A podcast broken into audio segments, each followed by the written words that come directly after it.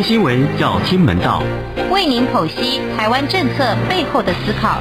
带您看懂全球政经局势的演变。每周六中年晃给您最及时的时事分析。钟声响起，全球重要新闻一点就通。各位听众朋友，大家好，欢迎收听钟声响起，我是中年晃。您现在收听的是中央广播电台来自台湾的声音。好，呃，本周的节目里面呢，呃，首先跟大家分享的就是呢，在这个呃高端疫苗哈，国产的高端疫苗，呃，它通过了这个我们台湾的食药署的呃紧急使用授权之后呢，呃，其实在我们国内引起了不少的讨论。好，那呃。争论最多的一个部分就是说，诶，呃，高端只用这一个所谓的免疫桥接的方式，哈，没有经过传统的，比如说做这个啊两万人、三万人的这一种人体实验，哈，那为什么就可以给他紧急使用授权？哈，这样子是不是有黑箱作业，或是有便宜行事？好，那这个大概呃在台湾呃讨论的很多，好。那我想呢，这个，呃，你在讨论这个问题之前哈，必须要先了解，就是关于这个 COVID-19 的疫苗哈，呃，全世界所有的疫苗，包括现在，呃，在呃被 WHO 所通过紧急使用授权的几支哈，呃，大概没有人做完这个三期人体实验哈，为什么呢？因为啊，情况紧急，所以要紧急使用授权哈，关键就在这里哈。所以呢，美国的莫德纳、辉瑞、英国的 AZ 哈，呃，美国的强生 Johnson 啊，呃，基本上都是在二期实验做完，然后。呃，三期只做到期中报告的时候，呃，他们的国家的呃这个食品药物管理当局呢，就给他紧急使用授权。好，好，那也有人讲说，诶，那人家至少做到三期的期中报告，我们的高端是连啊、三期的期中报告都还没有哈。但是呢，这里面你又忽略掉一件事，因为高端的二期人体实验做了大概四千个人，这个几乎已经是。啊、三期的人数了，好，已经是接近呃三期的人数了，哈，所以我觉得这是两种呃完全不一样的状况，哈，完全不一样的状况，哈，所以呢，我觉得这个是要把它搞清楚，哈，然后再加上呃最近随着全球疫情的发展，哈，其实呃越来越多的机关，好，越来越多的专业单位。呃，包括像我们讲过的 WHO 在五月份有开会讨论啊，是不是可以用免疫桥接的方式啊，来这个呃取代传统的三期实验？好，那最近呢是一个叫做国际药物法规主管机关联盟啊，简称叫做 ICMRA，呃，发了一个正式的声明，哈，说第二代的武汉肺炎疫苗，因为现在的是第一代嘛。因为这个病毒一直在变种，所以呢，我们需要第二代的疫苗。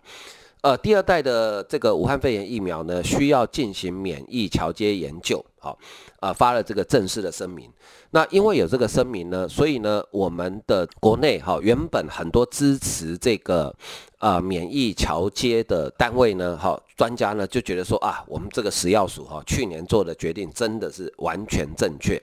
呃，先来看日本，日本现在也在研发他们自己的 mRNA 的疫苗，好，那是由伊山共药厂研发，哈，呃，他要在三期呢，日本他已经宣布要在三期用免疫桥接的方式来做实验，就跟同属于 mRNA 疫苗的辉瑞、莫德纳比较，好，呃，国际药物法规主管机关联盟 ICMRA 的声明说。第二代的武汉肺炎的疫苗呢，必须要用免疫桥接的方式，好，所以呢，呃，阳明交通大学公共卫生研究所兼任教授张宏仁，他也是以前我们的疾管局的局长，啊，他说你不必再怀疑了，我们的食药署去年做的决定是对的，好。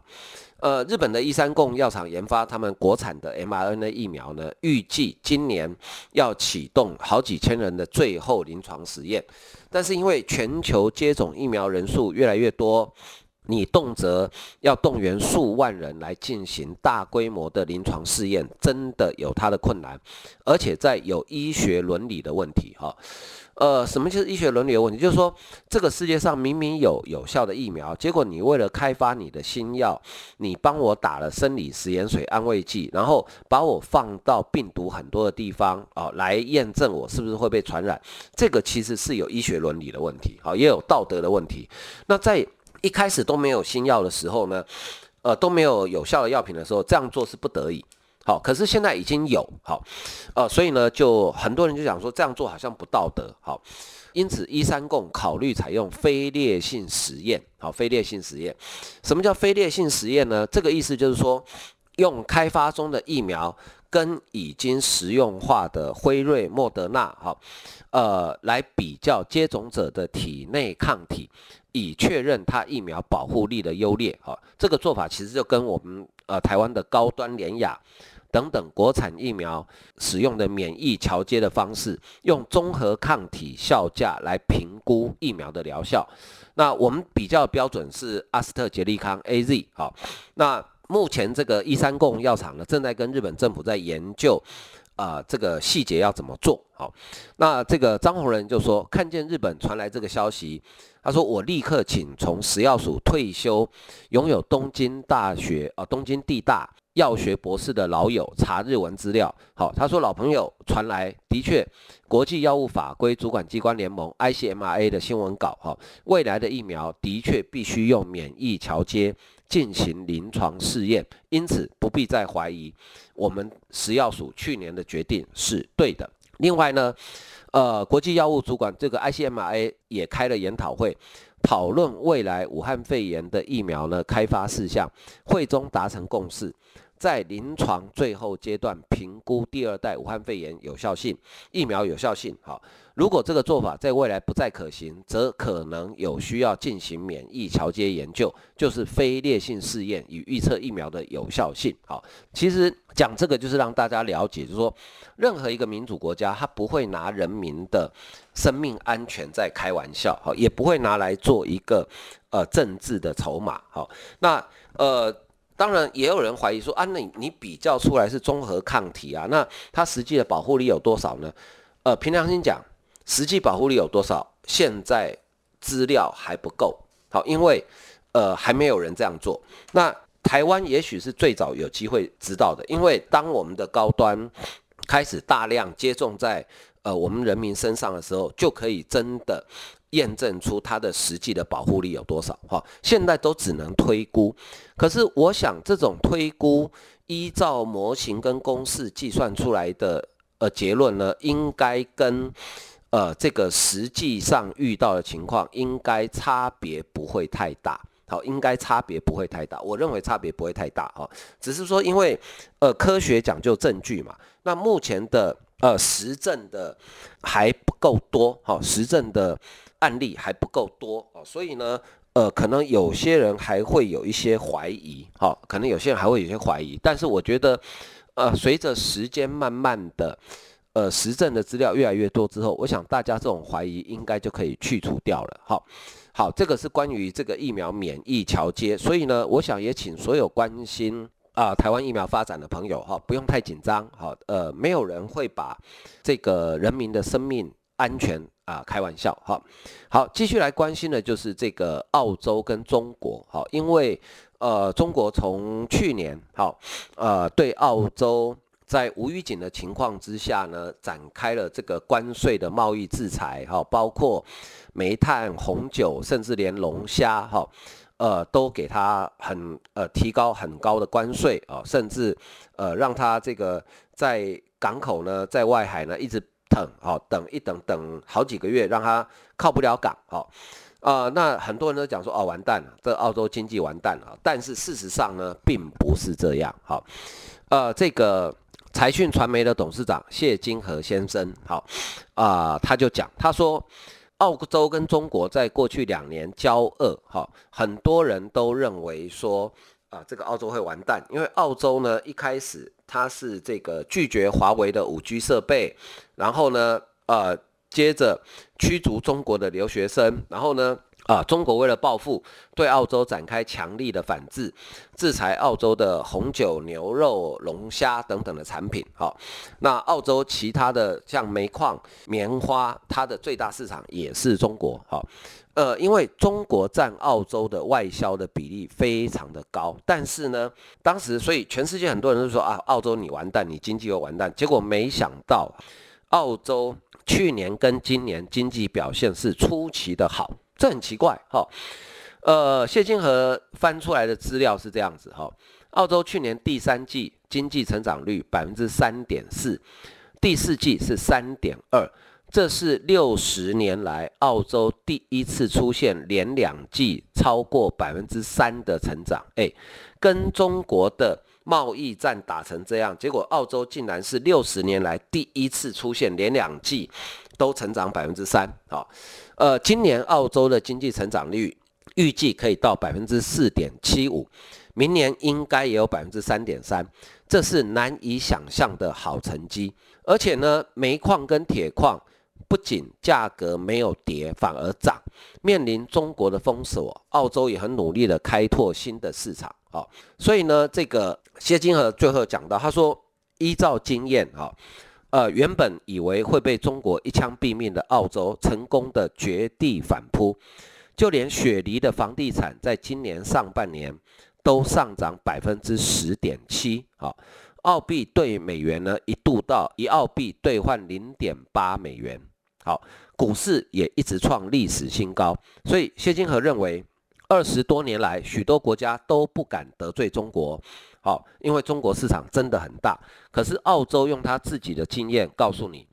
中国不是不能得罪的。好，有些时候为了坚持民主国家的基本价值，好，该坚持还是要坚持。好，倒也不是说一定要跟中国找麻烦还是怎么样。好，但是呢，呃，民主国家该有的基本的核心价值还是得要确保。好，所以呢，呃，这个澳洲也因为这样子，好，因为中国，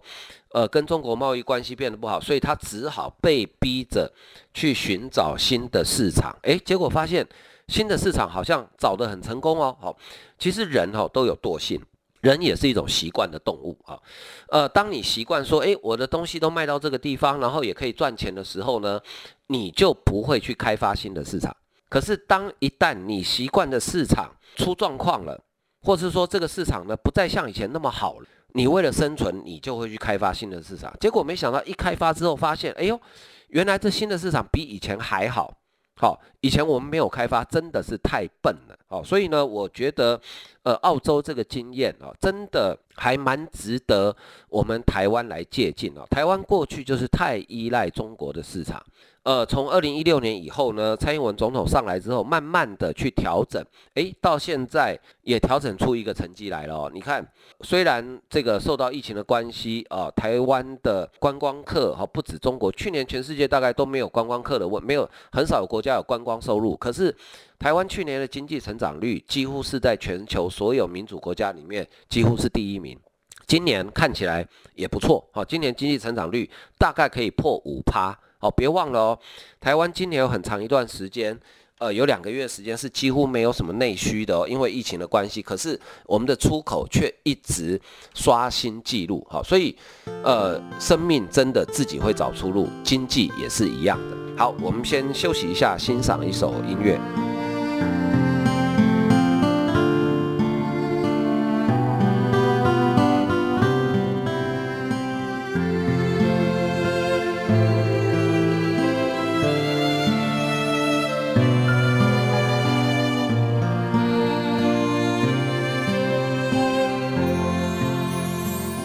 大家好，我是中华民国侨务委员会委员长童振源。二零二一年海外华文媒体报道大奖开始征件了，在聚焦台湾、报道台湾的核心概念下，本届以“看见疫情下的华媒影响力”为主题，鼓励在疫情艰难时刻仍持续制作相关报道的海外华文媒体。除了原有的平面、网络报道类及广播报道类。今年增设了电视、影音报道类，以及特别为侨委会全球新闻志工设置的侨务电子报新闻报道特别奖。二零二一年海外华文媒体报道大奖，报名自即日起至八月十五日止，欢迎大家踊跃参加，让世界看到海外侨胞的良善力量。更多资讯，请上二零二一海外华文媒体报道大奖官网查询。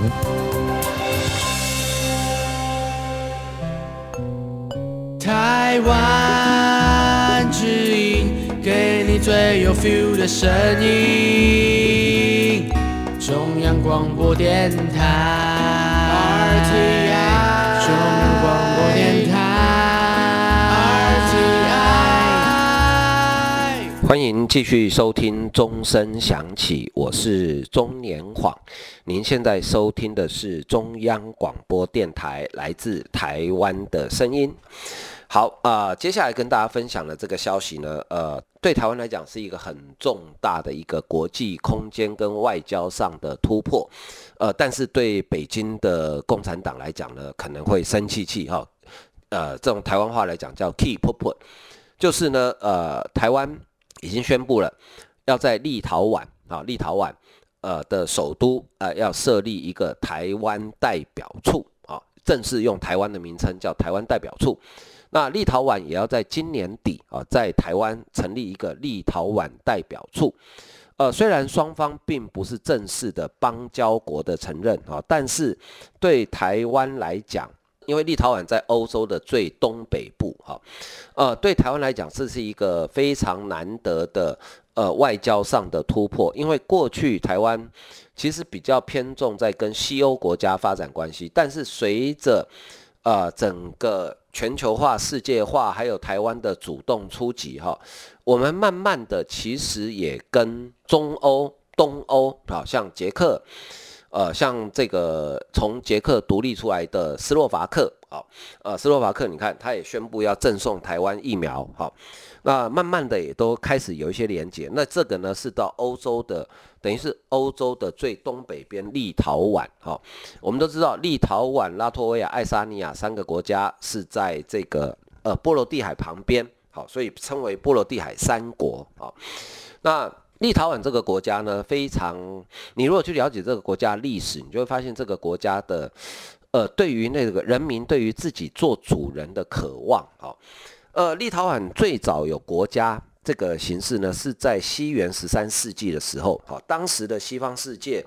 还是这个呃这个政教合一，好，就是当时呢是由天主教的教皇任命立陶宛，呃，这个担担任国王，好，那后来呢开始建国，然后建国之后，中间一度跟波兰合并变成同一个国家，叫做波兰立陶宛王国。而且他还这个国家很伟大哦，他在十八世纪的时候写了欧洲的第一部成文宪法。好，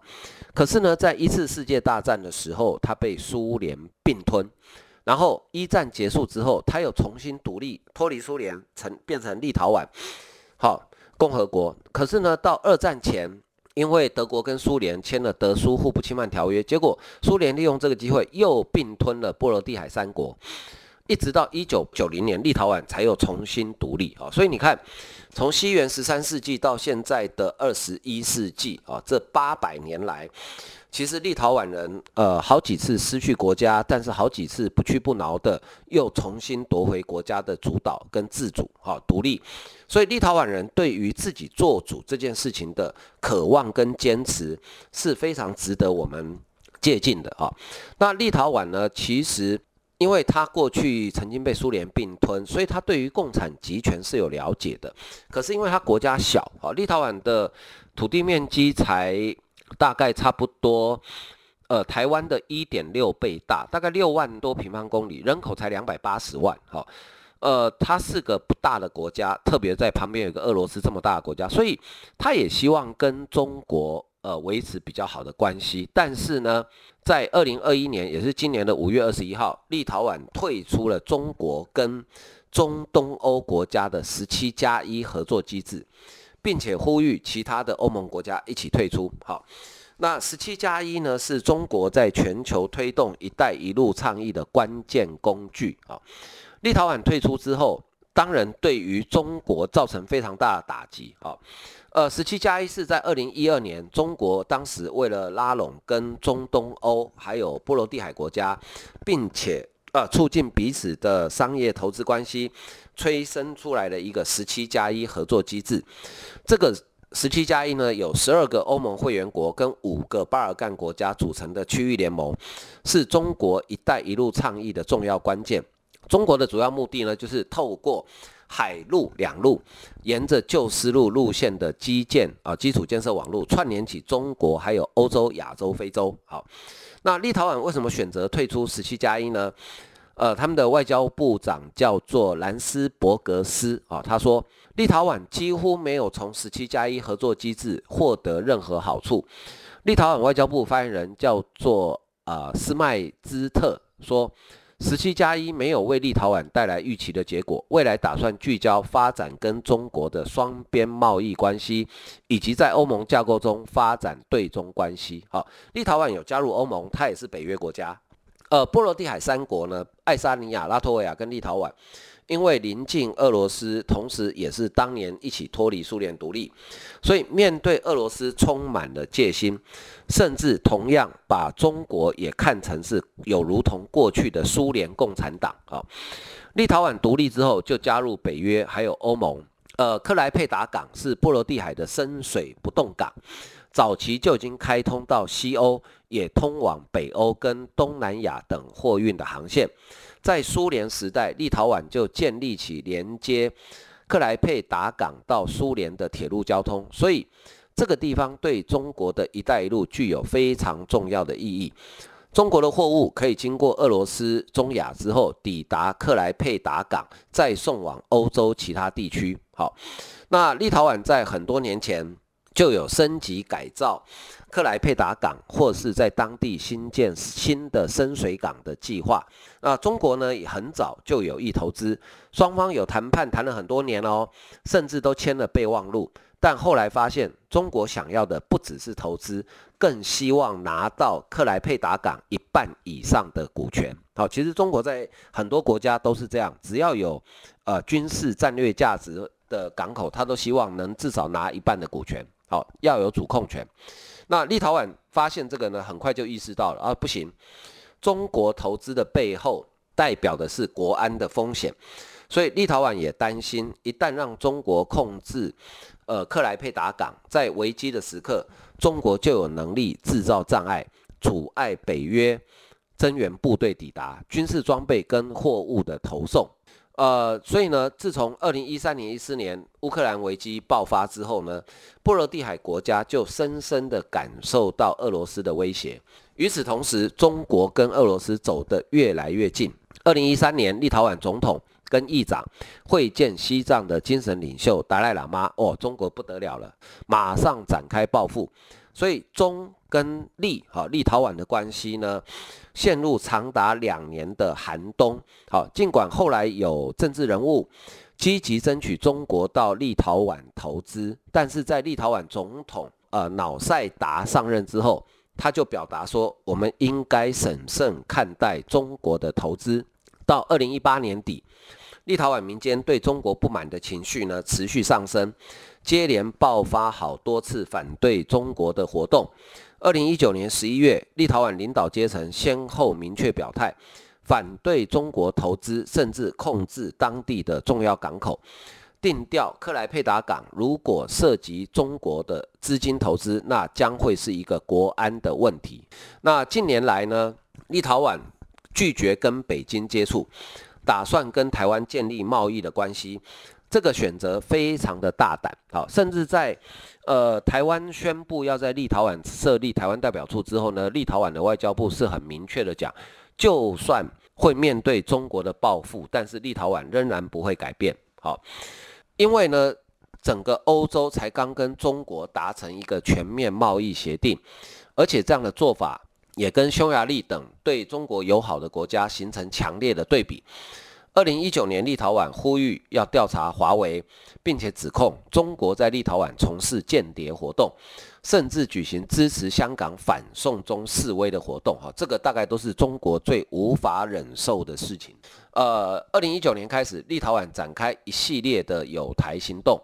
首先支持台湾参加世界卫生大会，加入世界卫生组织，接着。二零二零年十一月，立陶宛新上任的执政联盟要求新任政府执行以价值观念为依据的外交政策，表示政府必须支持为自由而奋斗的台湾人民。继日本、美国之后，立陶宛也宣布赠送台湾两万剂的 AZ 疫苗。